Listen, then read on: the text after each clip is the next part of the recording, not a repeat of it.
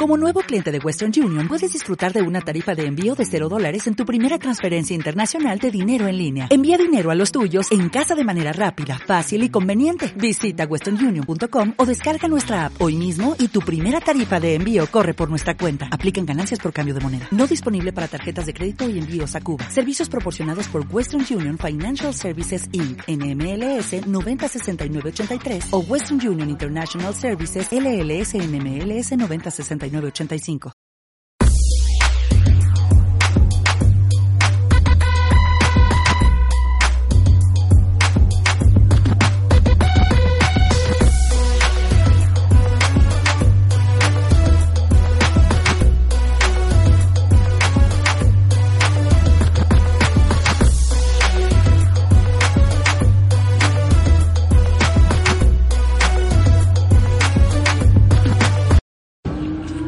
Los gatos. Exterminadores y feroces cazadores. Ariscos y cariñosos a la vez. Salvajes, aunque domésticos. Una criatura que procede de los bosques y nos ha aceptado según sus condiciones. Es uno de los pocos animales que se ha domesticado por voluntad propia. Apenas hay rincón en el mundo que carezca de su presencia. Se sienten cómodos acurrucados en los mejores sofás del mundo y sobreviviendo en los entornos más hostiles. ¿De dónde ha salido esta enigmática mascota? Actualmente los expertos trabajan para desentrañar el historial genético del gato. Gracias a los nuevos métodos científicos sabremos dónde empezó su viaje el Felis catus, desde salvaje depredador a mascota.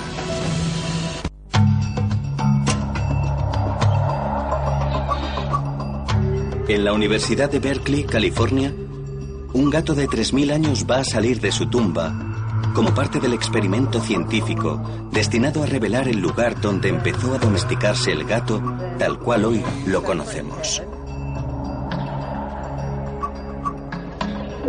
Es flexible, así que no puede ser un esqueleto completo. El gato momificado dentro de estos jirones de tela procede de Egipto, uno de los 33 países incluidos en este estudio pionero. Lo único que necesitan es un hueso intacto. Pero aquí hay algo más grande. Mira, un hueso entero. Creo que es la mandíbula. Estupendo. Sí, mira, esto es un incisivo. Si la quijada contuviese material genético suficiente, podría ayudar a responder a la pregunta sobre el lugar donde empezaron a domesticarse los gatos. Y si el hueso aún tiene ADN, la doctora Leslie Lyons sabrá encontrar su rastro. Es una mandíbula muy pequeña. Seguramente pertenecería a un gato joven. Lyons es genetista en la Universidad Davis de California. Lyons está trazando el mapa del historial genético del gato doméstico. Cada gato tiene una huella genética que lo convierte en único y especial. Nuestro trabajo consiste en identificar las mutaciones de ADN para, rastreándolas, averiguar dónde empezaron a domesticarse los gatos. Para determinar si existe algún rastro de ADN, los expertos someten la muestra a rayos X y después la machacan. Los resultados tardarán semanas en procesarse. Los gatos modernos con su ADN, también pueden aportar pistas sobre el lugar donde empezó su domesticación. ¿Por qué? Porque los gatos domesticados que podemos encontrar en cualquier parte del mundo descienden todos de un reducido grupo de antepasados. Estos contados grupos fueron extinguiéndose y dispersándose por el mundo.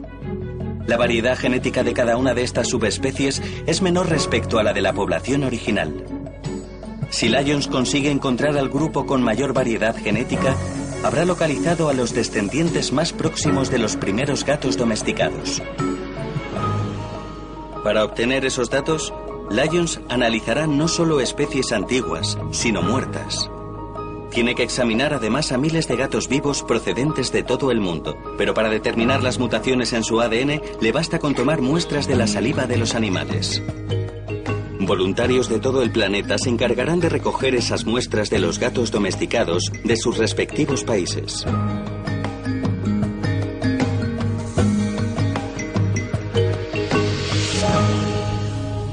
A medida que vayan llegando los hisopos de la boca, Lions irá eliminando zonas de la Tierra y estrechando el cinturón geográfico de la domesticación felina. Con el número representativo de muestras procedentes de gatos de todo el mundo, podremos realizar un estudio bastante preciso sobre la domesticación de los gatos por todo el universo felino conocido. El equipo envía los lotes para las tomas de muestras a los voluntarios de todo el mundo. Así arranca la búsqueda del primer gato mascota.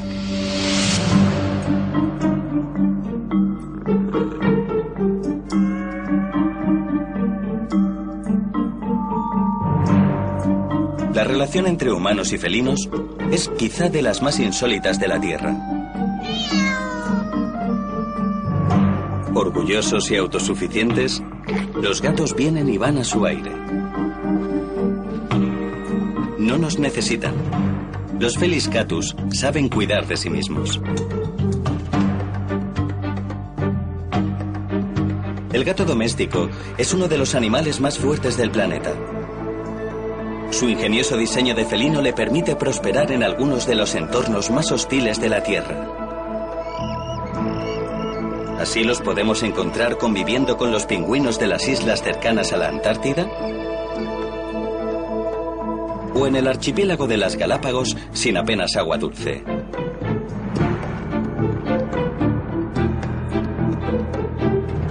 Proliferan como carroñeros en las grandes ciudades y como vagabundos en las zonas rurales.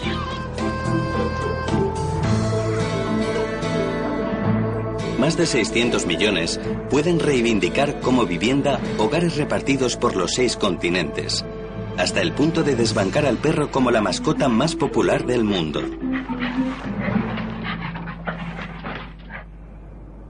Pero, ¿de dónde proceden? Mientras Lyons y su equipo de voluntarios locales recogen muestras de ADN para averiguarlo, en Portugal, un grupo de estudiantes de posgrado de la Universidad de Oporto podrían estar siendo testigos de primera mano de cómo empezaron a domesticarse los gatos.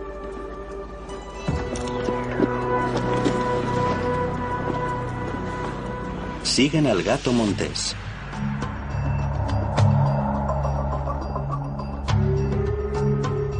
Aparentemente, un gato doméstico común. El gato montés es, en cambio, una especie distinta. Felis silvestris.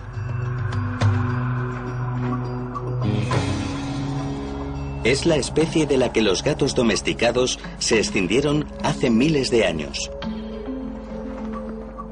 Hoy en día, múltiples subespecies del gato montés habitan por todos los rincones de Europa, Asia y África. El gato montés escocés ostenta el título de mamífero más raro de Gran Bretaña, con apenas 400 ejemplares restantes en libertad. Mientras que el gato montés africano es peculiar por su amplísima extensión, que abarca casi 40 países en todo el continente. Los gatos monteses son tremendamente territoriales, redomadamente solitarios y muy esquivos. Por lo general, se mantienen alejados de los humanos. Sin embargo, en ciertas ocasiones se ha avistado a estos huidizos animales sorprendentemente cerca de las poblaciones locales. El equipo realiza una búsqueda por el país destinada a encontrar pistas que ayuden a comprender el cambio de hábitat.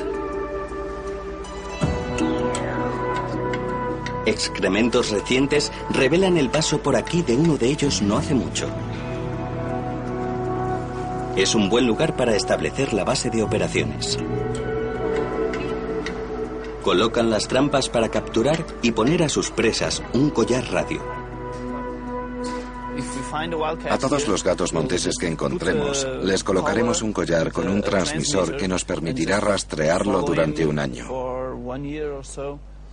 Con eso pretendemos determinar su hábitat, los lugares que elige para descansar, su territorio Una bolsa de raíces de valeriana, un reclamo para los felinos parecido a la néveda, atrae a la criatura hasta el interior. Es el duodécimo gato montés capturado por el equipo. Ahora que tenemos al gato, vamos a anestesiarlo.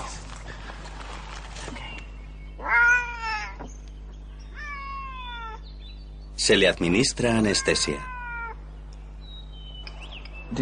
Pesa alrededor de 3 kilos. La media para una hembra. Mientras se registra la biometría del animal, todas sus constantes vitales se mantienen vigiladas.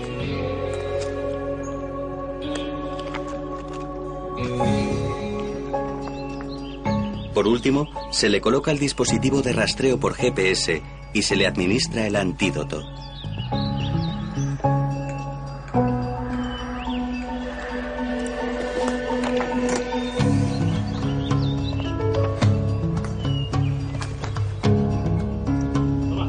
Durante el próximo año, todos los movimientos de este gato quedarán registrados.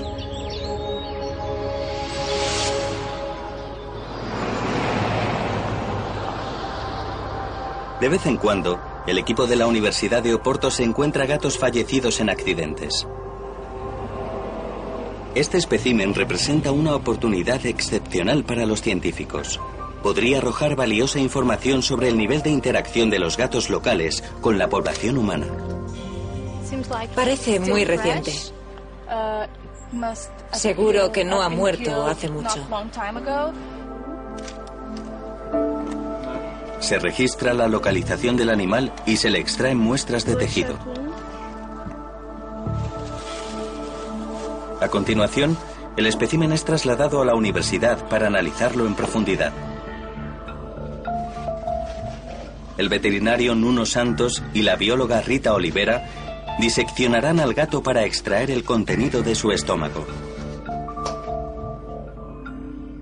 Si encontramos algún resto de alimento crudo, de carne cruda, significará que el gato vivía en libertad y seguía el patrón de comportamiento normal de vida salvaje. Si por el contrario encontramos algún resto de comida cocinada, podremos deducir que este gato ha estado más cerca de los humanos de lo habitual. El equipo le extrae los órganos vitales en busca de alguna enfermedad. El interior del estómago esconde una pista clave. Hemos hallado varios roedores.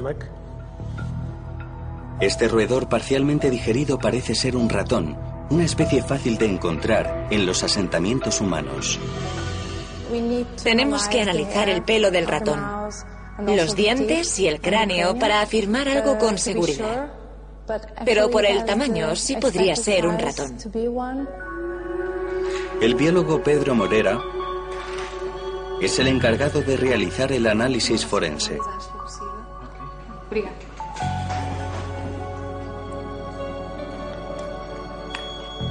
Le extrae la mandíbula para averiguar la identidad del animal. Esta es la mandíbula. Observen los dientes y las muelas. Los patrones característicos de la mandíbula de los roedores permiten a Morera identificar la especie. Después del análisis, se puede concluir que es bastante probable que se trate de un ratón común. El ratón común suele alimentarse de semillas de cultivos y desperdicios humanos. De modo que el gato que se ha comido este ratón ha tenido que acercarse bastante a un pueblo o a una ciudad para encontrarlo. Entre tanto, uno de los gatos monteses del equipo ha revelado datos cruciales. Un gato montés macho, un adulto, abandonó su lugar de descanso para acercarse a una granja. Estuvo merodeándola durante dos horas. Un comportamiento muy atrevido para encontrarnos ante una criatura tan tímida. ¿Por qué habrá elegido este gato montés con un territorio de 10 kilómetros cuadrados un hogar humano? Una teoría defiende que el felino podría haberse sentido atraído por la superabundancia de alimañas en las poblaciones humanas. Ciertamente para un gato montés puede resultar muy peligroso alejarse de sus conocidos bosques para aventurarse en la ciudad. No obstante, si la presa está asegurada, podría merecer la pena. ¿O acaso es que el hombre está comiéndole terreno al hábitat del gato, obligándole con ello a cambiar su comportamiento alimentario? Esto podría ser lo que sucediera hace miles de años, cuando la humanidad empezara a asentarse en comunidades agrícolas. Lo que es cierto es que se dio una evolución paralela por la que pequeños felinos salvajes, un grupo de ellos, fueron acercándose más a las personas para aproximarse a los roedores. Los gatos monteses mantenían libres de ratones las despensas. A cambio, los humanos les recompensaban con alojamiento y comida. Estos gatos se habituaron a semejante forma de vida y acabaron evolucionando en una especie nueva, la que hoy conocemos como Felis catus o gato doméstico. Es uno de los escasos animales que se ha domesticado por voluntad propia. Eligió al hombre, pero hasta la fecha, el gato sigue conservando una parte salvaje. Si viven en el bosque se alimentan de cualquier roedor salvaje nativo, de pequeños pájaros, lagartos, insectos y cosas similares. Si viven en islas donde solo hay gaviotas, pues se alimentan de gaviotas. Es la especie perfecta. Los gatos son supervivientes natos demostrados gracias a su biomecánica refinadamente adaptada. Cuando un gato cae, su cerebro transmite instantáneamente a su cuerpo la orden de relajarse y darse la vuelta. Se dice que los gatos caen de pie prácticamente siempre. Además, sus expertas habilidades depredatorias, tan sigilosas como las de cualquier gran felino, convierten al gato en un asesino. Los gatos oyen frecuencias más altas incluso que los perros, lo cual les permite detectar los sonidos ultrasónicos emitidos por los roedores y otras presas pequeñas. Los reflectores de sus ojos aumentan la cantidad de luz que les traspasa la retina. Su excelente visión nocturna los hace infalibles ante sus presas. Unas potentes patas los propulsan a 48,28 kilómetros por hora.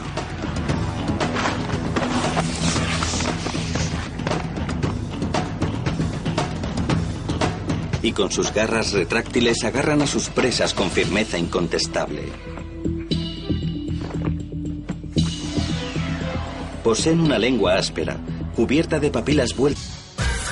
Hola, soy Bicho y estoy aquí para recordarte la Expo Bichos y Mascotas, donde encontrarás todo tipo de bienes y servicios para animales de compañía, ofertas y precios preferenciales, concursos y exhibiciones de las mascotas asistentes, la 33 Expo Gatos 2013, exhibición de habilidades de los animales y ciclos de conferencias.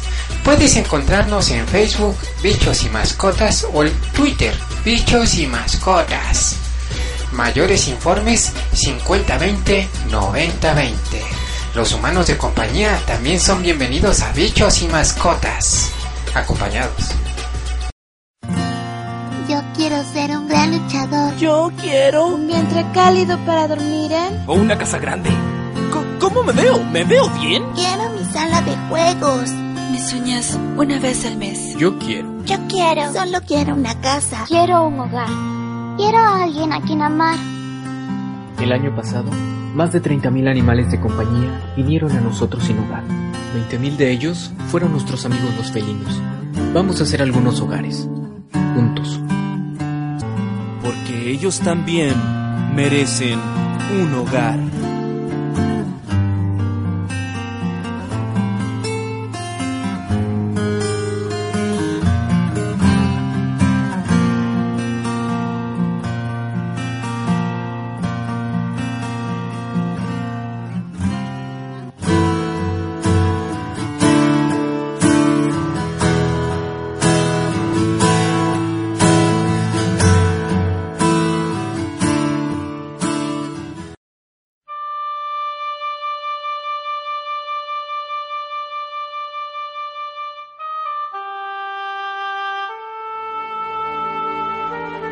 Soy ese gato negro. Soy esa gata atigrada. Soy la camada de gatitos cobijados entre los arbustos y el siamés que abandonaron a su suerte a los dos años. Soy todos esos gatos que sobreviven en las calles de todas las ciudades y los pueblos. Soy el gato atropellado. Soy el gato envenenado. Soy el gato al que le dieron una patada por el simple hecho de nacer gato. Soy todos ellos porque soy su voz. Y espero al menos ser la voz de tu conciencia ahora. Porque quiero vivir. Quiero vivir mi vida de gato. Quiero que ni tú ni nadie me moleste, me maltrate, me envenene, me maldiga, me sacrifique.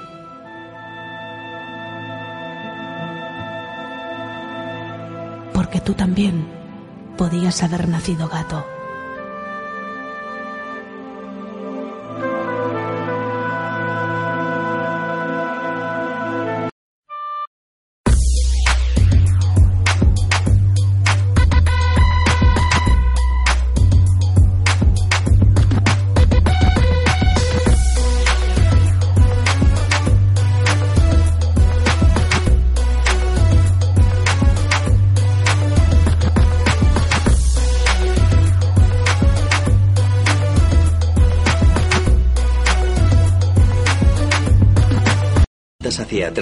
Con las que arrancan los restos de carne de los huesos de sus víctimas. Todo eso, combinado con una independencia innata desconocida, lo convierten en un animal realmente resistente.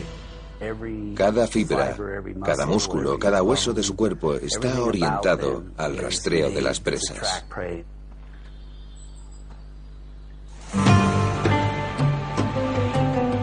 Los primeros exploradores no tardaron en percatarse de la sublime destreza para la caza del gato.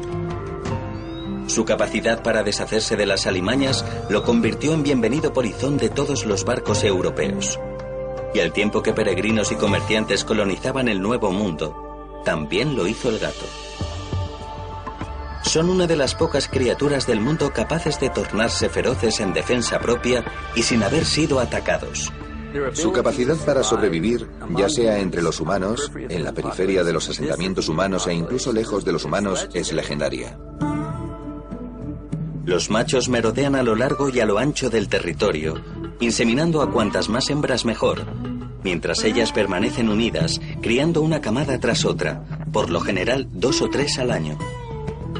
Es esta capacidad de reproducción sin parangón de los gatos salvajes lo que los convierte en valioso objeto de estudio para Leslie Lyons, afanada en averiguar cuándo el gato decidió adoptar a los humanos. Tenemos que extraer muestras de los gatos salvajes escogidos aleatoriamente que representan la población indígena de cada región. Al contrario que los gatos con pedigrí, que han sido criados por las personas, los gatos callejeros conservan más diversidad genética natural, recibida de los primeros felinos domesticados. Si prescindiéramos de esas muestras, apenas nos quedarían unas cuantas muy sesgadas que no servirían para determinar dónde empezó todo. Lyons necesita el ADN de todos los individuos únicos posibles. En cuanto empieza a analizar los datos enviados por sus equipos de voluntarios internacionales, sus sospechas se hacen realidad.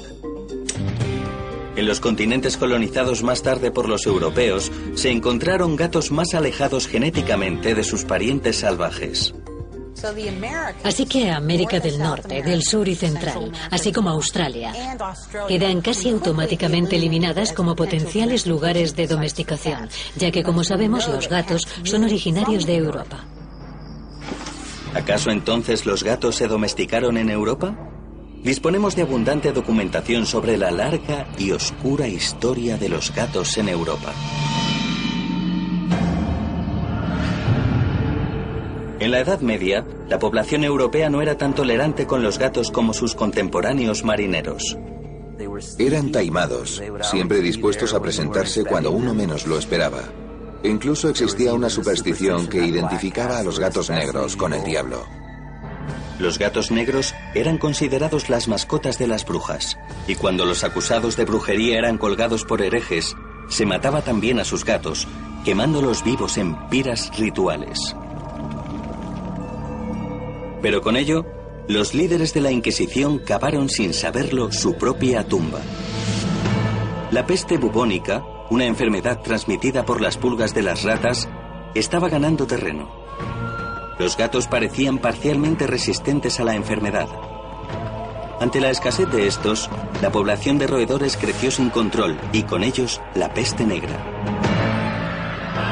Una inmensa plaga se abrió camino sin obstáculos. Hay muchos que están convencidos de que la única causa que provocó la expansión de la peste fue el exterminio sistemático de los gatos y el incremento de la población de roedores. En total, murieron 25 millones de personas, lo cual dejó a Europa con un cuarto menos de su población. La convulsa historia de los gatos en el viejo continente es obvia. Solo hay un modo de probar si es Europa o no el lugar donde se registra por primera vez su domesticación. A la Universidad de Davis, en California, llegan más muestras de ADN recogidas por colaboradores de todo el mundo. Después de analizar las muestras de ADN, los resultados preliminares avalarían la creencia popular que señala a Europa Occidental como el primer lugar en que se domesticaron los gatos. Sin embargo, comparadas con las muestras de los gatos del resto del mundo, las de los gatos europeos poseen poca diversidad genética, lo que descartaría a Europa como posible lugar de domesticación. Lo mismo sucede con el sureste asiático y con el África subsahariana. En esos lugares tampoco hemos encontrado variaciones genéticas lo suficientemente extendidas como para concluir que estos gatos pudieran haberse distribuido desde aquí al resto del mundo. Los gatos encontrados en estas zonas descienden de otras poblaciones. Eso nos deja prácticamente una única posibilidad, la interesante zona de Oriente Medio, el creciente fértil.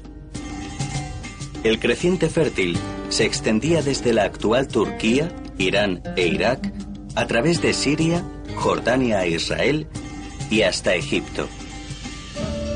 Llamada así por el que una vez fuera su exuberante paisaje, el área abarca los valles de los ríos Éufrates, Tigris y Nilo.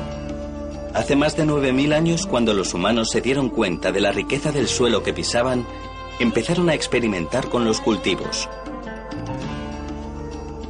Poco a poco, estos cazadores recolectores se convirtieron en los primeros agricultores, dando así origen al nacimiento de la civilización. Lyons ha recibido cientos de muestras procedentes de esta zona, pero sobre todo le ha llamado la atención la genética de los felinos de un país, Turquía. Los gatos turcos reúnen todos los códigos de diversidad genética presentes en el resto de muestras analizadas hasta ahora. Eso podría significar que fue en Turquía donde se domesticaron por primera vez los gatos. Un reciente descubrimiento avala esta prueba. A solo 64,37 kilómetros al sur de Turquía se encuentra la isla de Chipre.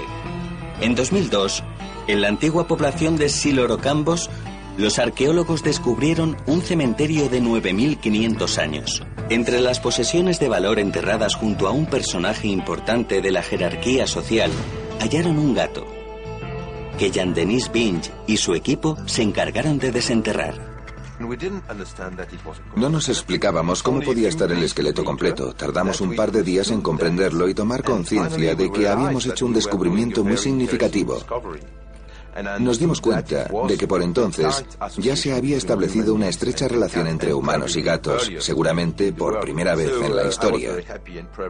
Todos nos pusimos muy contentos y aunque no teníamos champán en ese momento, lo celebramos por todo lo alto. Hablamos de la primera prueba arqueológica hasta la fecha de la convivencia de humanos y gatos. Lo más importante es que no se trataba de un hueso aislado o un fragmento de un gato, era el esqueleto entero. El gato no había sido descuartizado ni abierto. Su función era acompañar al hombre en el reino de los muertos. No se sabe a ciencia cierta si era una mascota muerta o una víctima de algún sacrificio ritual funerario pero una pista lleva a Binge a sospechar que el gato estaba destinado a compañía humana. El felino había sido importado desde la metrópoli continental. No hay ancestros salvajes de ese gato doméstico en Chipre. Cuando los pobladores neolíticos llegaron por primera vez a la isla, la única especie de mamíferos que la habitaban eran los ratones. Los colonizadores neolíticos de Chipre llegaron en barco, portando con ellos una verdadera arca de Noé de criaturas con las que abastecer sus nuevos hogares en la isla, entre ellas el gato encontrado en la tumba. Se llevaron con ellos su pequeño mundo, sus herramientas, por supuesto, pero también comida y sus animales emblemáticos. Entre otros animales, llevaron gatos porque este animal estaba ya incluido en el universo espiritual de los seres humanos. Pero, ¿desde dónde llevaron estos animales los antiguos pobladores de Chipre? Ese lugar podría ser el testigo del primer contacto entre humanos y gatos. Pudo ser introducido desde el sureste de Turquía, desde Siria o el Líbano, que seguramente también eran los lugares de procedencia de los pobladores neolíticos de Chipre. Las pruebas demostraron que este no era el primer gato domesticado, era un gato salvaje, pero quizá estaba en las primeras fases de transformación para su domesticación. Este destacable hallazgo respalda los resultados de ADN que señalarían al creciente fértil y en particular a Turquía como el lugar donde se estableció el primer vínculo entre humanos y gatos. Pero aún está Egipto, un país en el que históricamente se sitúan los primeros indicios de gatos mascota. Las pruebas arqueológicas legadas por nuestros antepasados elevan al gato a la categoría de mito tanto se los reverenciaba que eran momificados al morir, de modo que sus espíritus llegaran intactos a la otra vida, como los de los humanos. Los rayos X revelan que tienen el cuello roto, clara muestra de que fueron víctimas de sacrificios rituales. Los felinos momificados se vendían para ser ofrecidos a Bastet, la diosa patrona de los gatos. Si le preguntamos a cualquiera que pase por la calle dónde se domesticaron los gatos, nos contestará que en Egipto. Y se cree así porque los momificaban como práctica habitual en la cultura egipcia. Pero no existen realmente datos científicos que corroboren esa teoría. Así que para darle a Egipto la oportunidad que se merece, es imprescindible que obtengamos muestras de gatos procedentes de esa zona. Justo a las afueras del Cairo, en el santuario de Saqqara, hay una excavación en marcha.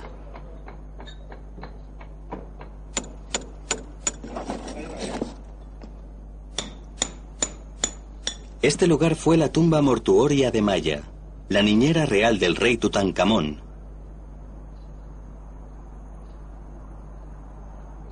Pero mil años antes, los antiguos egipcios transformaron la cripta en un cementerio para gatos. Muchos gatos fueron quemados y están deteriorados por el agua. Cuidado ahí. En su interior, un alijo espectacular. Miles de gatos momificados. Ofrenda masiva a Bastet. El arqueólogo francés Alain Siby descubrió el yacimiento en 1996. Lyons ha venido a investigar estos felinos momificados y determinar si podría tratarse de los primeros gatos domesticados. Todo esto estaba lleno de momias y huesos. Sí, lleno de momias. Se transformó añadiendo barro a las paredes y la tumba de Maya se convirtió en una catacumba para gatos. Increíble. Nunca había estado en medio de tanto. Mira la forma. Parece que tiene las patas separadas. ¿No podemos saber de qué color eran? A menudo amarillos o naranjas. ¿Naranjas? Sí, como los gatos del Cairo. Qué privilegio poder tocar uno. Las pruebas arqueológicas coinciden con el registro histórico. Los gatos representados en el arte egipcio suelen ser naranjas. Una pista que sugiere que los gatos momificados podrían no ser salvajes, ya que el índice de supervivencia de los gatos salvajes con mutaciones de color muy estridentes era mínimo. Llamaban más la atención y los depredadores los detectaban rápidamente. Sin embargo, bajo la protección de los humanos, una mutación de color llamativa sí podía transmitirse a las siguientes generaciones. Por eso, los gatos domésticos presentan tal variedad de colores. Si las momias de estos gatos eran naranjas, probablemente quiera decir que ya habían sido domesticados para cuando en Egipto proliferó la práctica de la momificación, hace unos 4.000 años. Entonces, ¿es Egipto el lugar donde se sitúa la primera domesticación? La respuesta podría correr por las venas de los gatos del país. En el Egipto moderno, miles de gatos salvajes merodean por las calles, pedigüeñando por mercados y restaurantes. Pero ya han pasado muchos años desde el tiempo de los faraones, y lejos de ser venerados, ahora solo causan molestia a los habitantes de las ciudades. Los gatos forman parte del entorno, no son de nadie. Creo que la gente interactúa con ellos, arrojándoles restos de vez en cuando, pero nadie tiene gatos en casa. Lyons y su equipo están aquí para recoger tantas muestras como puedan procedentes de gatos egipcios. Su intención es comparar sus características genéticas con las de otros gatos del creciente fértil, entre ellos los de Turquía, que de momento encabeza la puja como posible primer lugar de domesticación.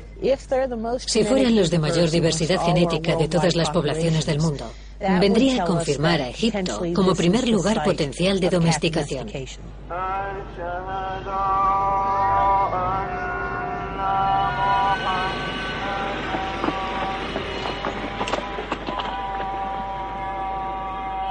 La primera parada, las calles del Cairo, donde Lyons y su equipo de la Universidad de Davis, California, se disponen a cazar gatos. Para aumentar las posibilidades a su favor, llegan armados con guantes contra mordiscos, mucho cebo y una red retráctil. ¿Se os ocurre algo con lo que podamos practicar? ¿Qué tal si tratamos de quitarle la pelota a esos niños? Podemos intentarlo. Venga, Rob. La tengo.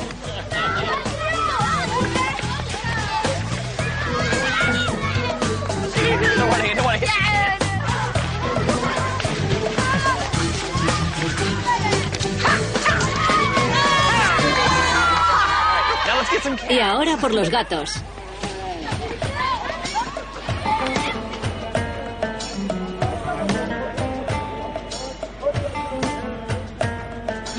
Vosotros os encargáis de ese lado de la calle y nosotros de este. En el centro de la ciudad, las presas son fáciles.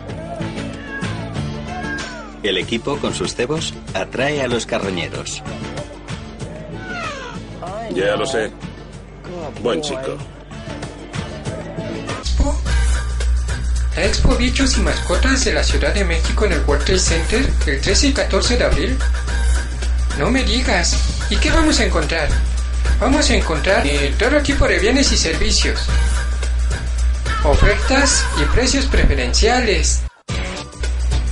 Concursos y exhibiciones de las mascotas asistentes, o sea, nosotros. La Expo Gatos 2013. Exhibición de habilidades, nosotros los pequeños animales de compañía. Un ciclo de conferencias. Y recordemos que los humanos de compañía también son bienvenidos a Bichos y Mascotas. A Bichos y Mascotas 2013. World Trade Center Ciudad de México. Recuerden, deben de llevar a su mano de compañía. Yo quiero ser un gran luchador. Yo quiero. Un vientre cálido para dormir en. O una casa grande. ¿Cómo me veo? ¿Me veo bien? Quiero mi sala de juegos. Me sueñas una vez al mes. Yo quiero. Yo quiero. Solo quiero una casa. Quiero un hogar.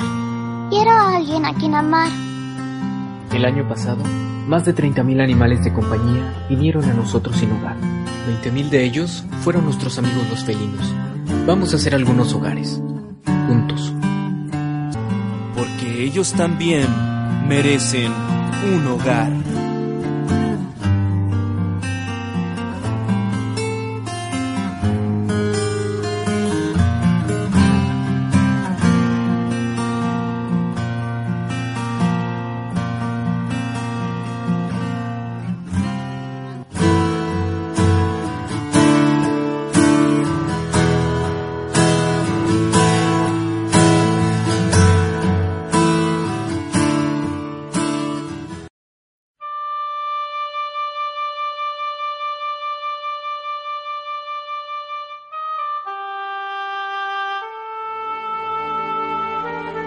Soy ese gato negro.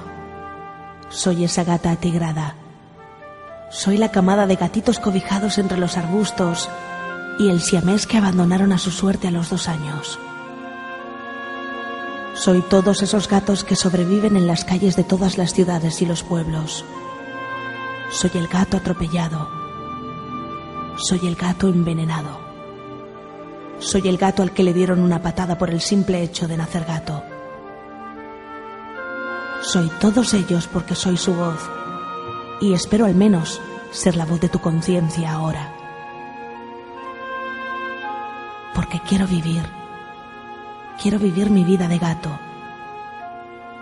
Quiero que ni tú ni nadie me moleste, me maltrate, me envenene, me maldiga, me sacrifique.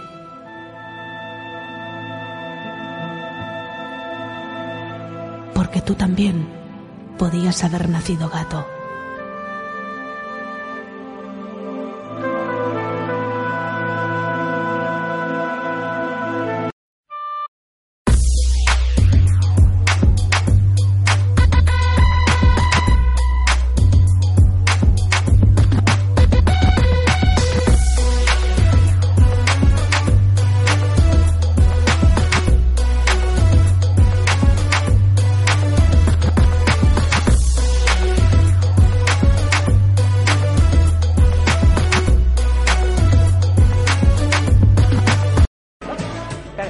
En los bigotes.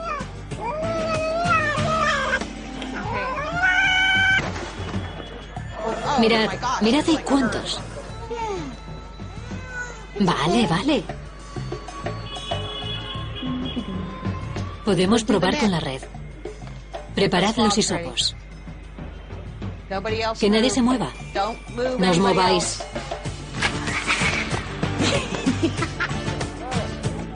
Algunos pican, otros se van.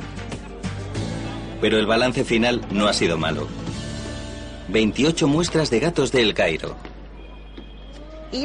Aunque eran gatos salvajes, no ha sido difícil atraerlos. Los gatos están acostumbrados al bullicio. Aquí hay gente por todas partes, muchos restaurantes. Son animales habituados a la actividad. Mantienen las ciudades limpias y controlan la población de roedores. Viven en la calle, a lo suyo. No tienen por qué ser mascotas domésticas.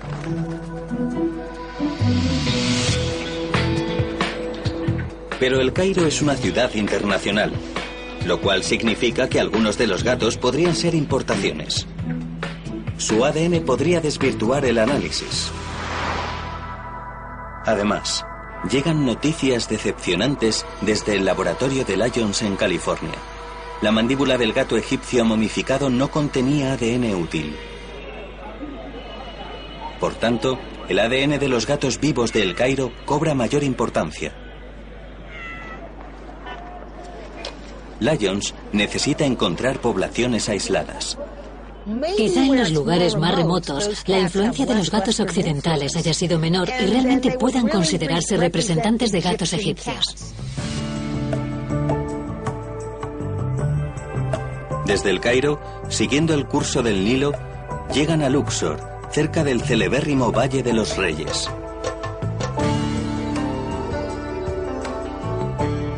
Continúan hacia el sur unos 320 kilómetros hasta su destino definitivo, Abu Simbel. Es todo lo lejos que uno puede estar del Cairo sin salirse de Egipto, a 40 kilómetros de la frontera con Sudán. Si algún gato egipcio conserva genes que lo conecten con sus ancestros salvajes, Lyons cree que debe vivir aquí. Esperamos que los gatos de Abu Simbel presenten alguna variación genética que podamos encontrar también en los gatos del tiempo de los faraones.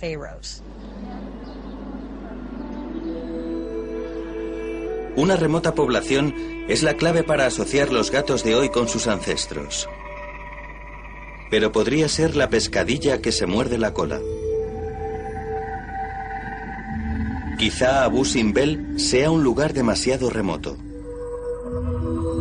Los pocos gatos que emergen de los árboles desaparecen rápidamente.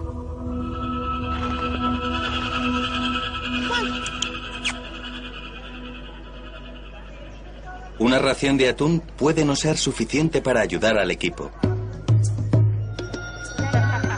Aunque viven entre las personas, estos gatos siguen siendo eminentemente salvajes y no son fáciles de atraer. Definitivamente aquí no tenemos nada que hacer. Habrá que ver si encontramos algunos más solícitos, más acostumbrados a las personas que acepten la comida con que pretendemos engañarlos. Si no, va a ser muy complicado. ¿Tiene Ota? ¿Gato? ¿Gato? ¿Ota? ¿Ota? Ota, sí, Ota. La captura de gatos en Egipto exige el perfecto dominio del idioma local. Ota significa gato en árabe.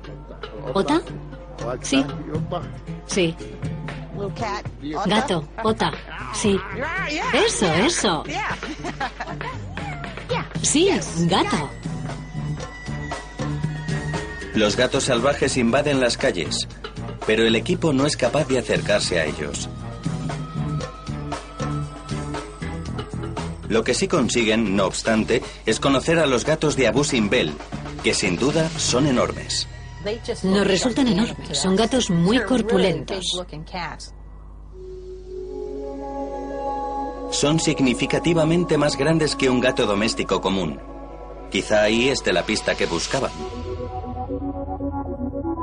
En el proceso por el que un animal pasa de salvaje a doméstico, va empequeñeciéndose. Pero los gatos de Abu Simbel parecen haber conservado el gran tamaño de sus antepasados salvajes. Estos gatos probablemente estén en la primera fase de domesticación, apenas saliendo de su fase salvaje, porque siguen teniendo un tamaño bastante grande. Estos gatos podrían ser los descendientes de los gatos de los faraones, de modo que es imprescindible que el equipo obtenga muestras de su ADN. Hasta ahora nos ha resultado casi imposible acercarnos a los gatos. Pero vamos a intentarlo en el templo, porque si acaso existiera algún gato domesticado en Abu Simbel, estaría allí. Cada día, miles de turistas viajan a Abu Simbel para contemplar las estatuas de seis pisos de altura de Ramsés II, el gran faraón guerrero. Y allí se congregan también los gatos, prestos a una comida fácil. Alerta gato. Alerta gato, está comiendo de la gente.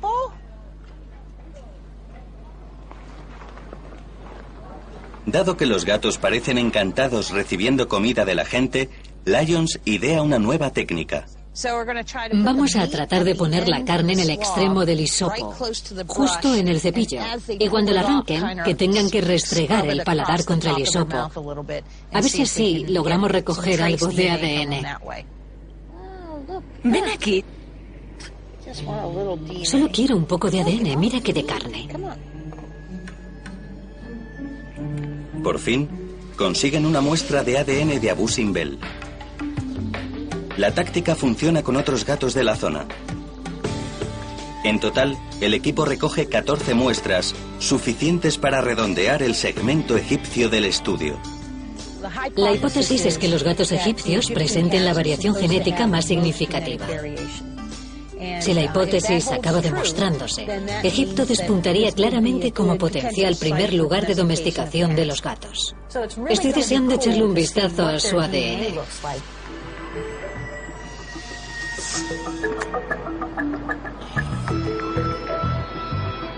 De vuelta en la Universidad de Davis, California, el equipo de Lion se afana en aislar las muestras de ADN de los 83 gatos de Egipto. Tienen que identificar los especímenes válidos y comparar las muestras con las enviadas por los demás colaboradores. Solo entonces, Lions podrá determinar dónde empezaron los gatos domésticos su viaje.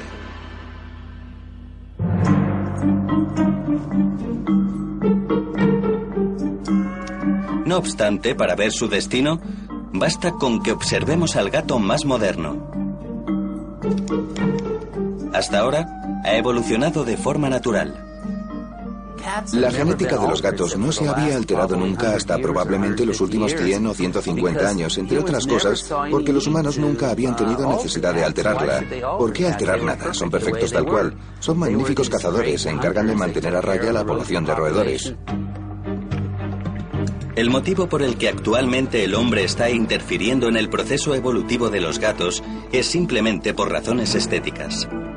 Manipulando los genes de los gatos podemos hacerlos más peludos, más alborotados, más pequeños, grandes, más raros. Cuanto más artificial sea el diseño de un gato, más reducida será su diversidad genética. Y a menos diversidad genética, más riesgo de padecer problemas degenerativos de salud. Las mutaciones genéticas de los gatos Maine Coons hacen que sean propensos a problemas de corazón. Los gatos de Bengala, por ejemplo, a menudo se quedan ciegos. Los persas se ven habitualmente afectados por problemas renales. Si Lyons descubre de dónde proceden los gatos domésticos y el camino evolutivo que han recorrido durante milenios, podría ayudar a los científicos a abordar los riesgos genéticos generados por la cría intensiva.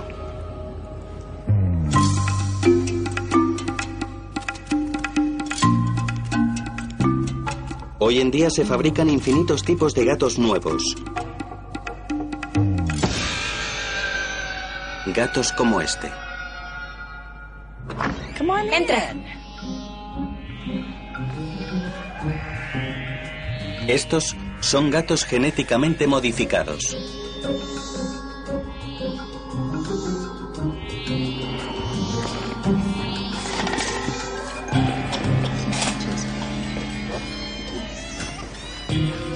Nina Atkins fabrica gatos con mutaciones insólitas. Ven aquí, chiquitín.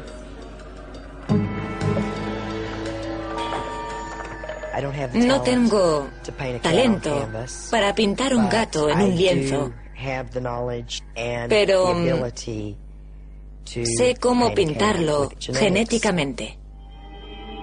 Una de las especialidades de Atkins es el bambino.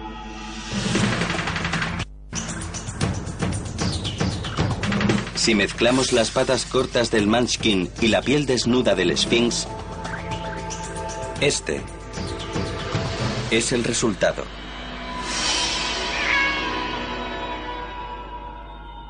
Para las personas que sufren de alergia al pelo de gato o que simplemente no quieren que se les llenen los muebles o la ropa de pelo, los gatos sin pelo son la respuesta. Zambelina es la preciada reina bambino de Atkins. Es bajita, no tiene pelo, es un bambino de bastante buena calidad, en mi opinión. Su objetivo es conseguir que Zambelina se reproduzca. Zambelina necesita novio. La pareja de cría de Zambelina se llama Jax. Jax se toma su tarea muy en serio. Toda hembra que esté en celo y se le acerque tiene gatitos. Estamos criando. Te dije que lo conseguiríamos. Y no tiene ningún pudor. No le importa si lo miran, le da absolutamente igual. Las gatas pueden tener hasta seis gatitos por camada. Y Jax ya ha producido más de 20 con las reinas residentes. Ahora, Atkins necesita sangre nueva para la línea genética con el fin de evitar los problemas inherentes a la manipulación. Es muy guapo, ¿eh? Una criadora de Nevada ofrece su joven Sphinx. Mira. El candidato debe cumplir criterios estéticos muy exigentes. Me gusta la estructura de su cara. Tiene la trayectoria de los bigotes muy pronunciada. Quiero verlo de perfil. Aquí no se ve el perfil. Los gatitos de raza pura pueden costar más de 1.200 dólares cada uno y a menudo hay lista de espera.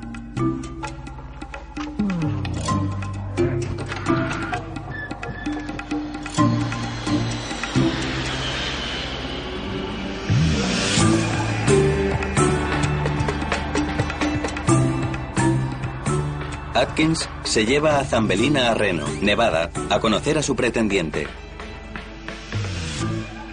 Está ronroneando, míralo. Las primeras citas, incluso para los gatos, son embarazosas.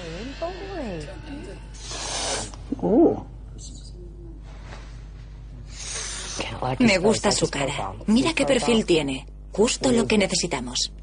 Trato hecho. Creo que va a salir muy bien.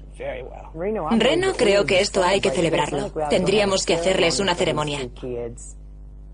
La siguiente generación de bellos y extraños gatos está a punto de fraguarse.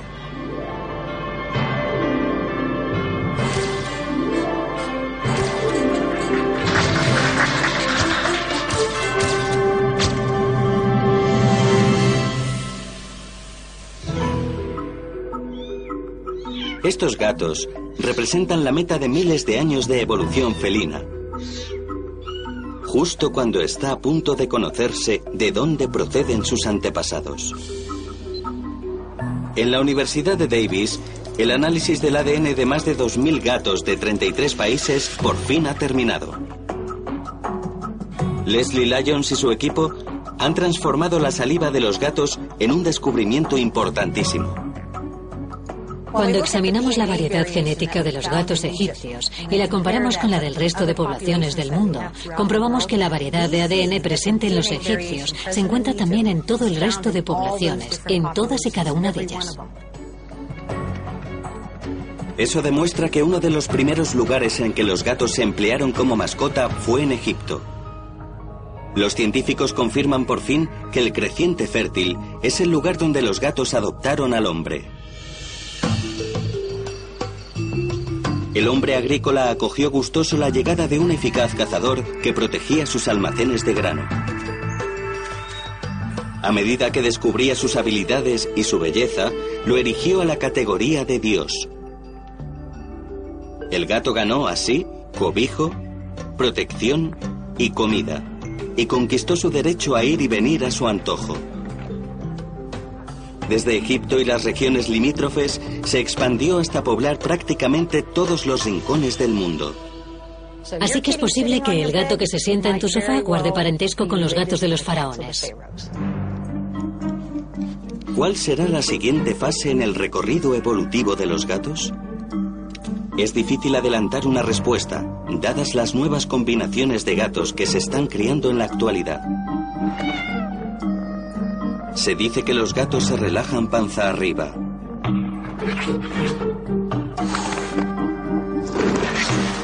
Hay gatos que caben en ensaladeras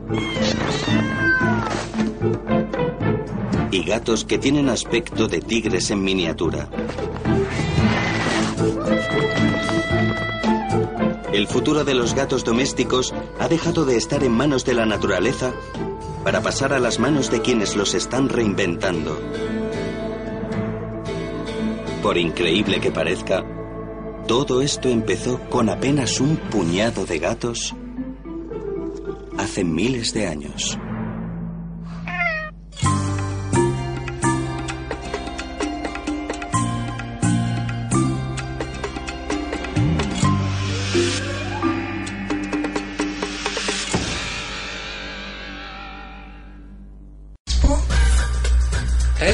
Expo Bichos y Mascotas de la Ciudad de México en el World Trade Center el 13 y 14 de abril.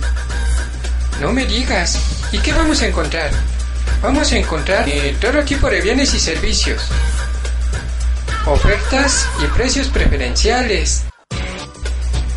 Concursos y exhibiciones de las mascotas asistentes, o sea, nosotros.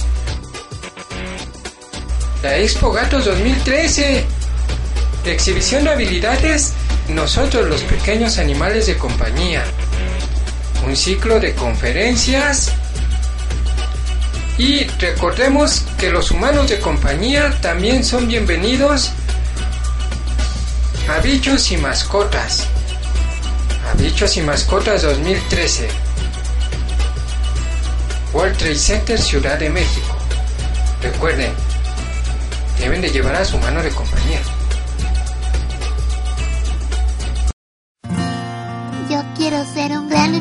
Yo quiero. Un vientre cálido para dormir en. O una casa grande. C ¿Cómo me veo? ¿Me veo bien? Quiero mi sala de juegos. Me sueñas una vez al mes. Yo quiero. Yo quiero. Solo quiero una casa. Quiero un hogar. Quiero a alguien a quien amar. El año pasado, más de 30.000 animales de compañía vinieron a nosotros sin hogar. 20.000 de ellos fueron nuestros amigos los felinos. Vamos a hacer algunos hogares. Juntos. Ellos también merecen un hogar.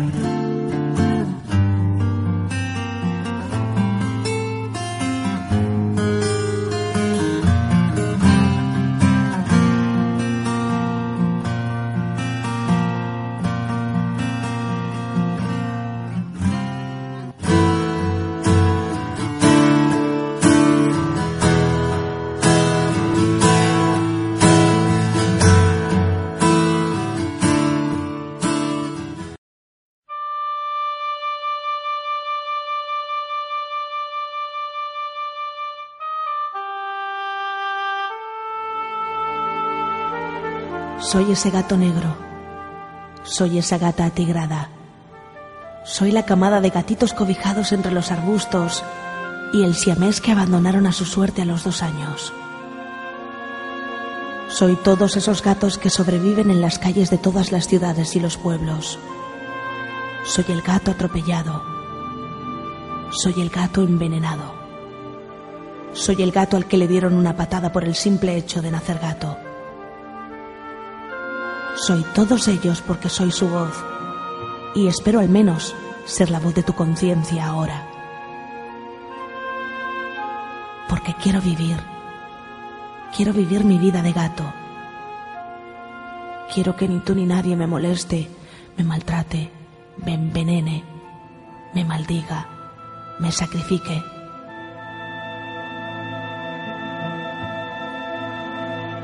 Porque tú también podías haber nacido gato.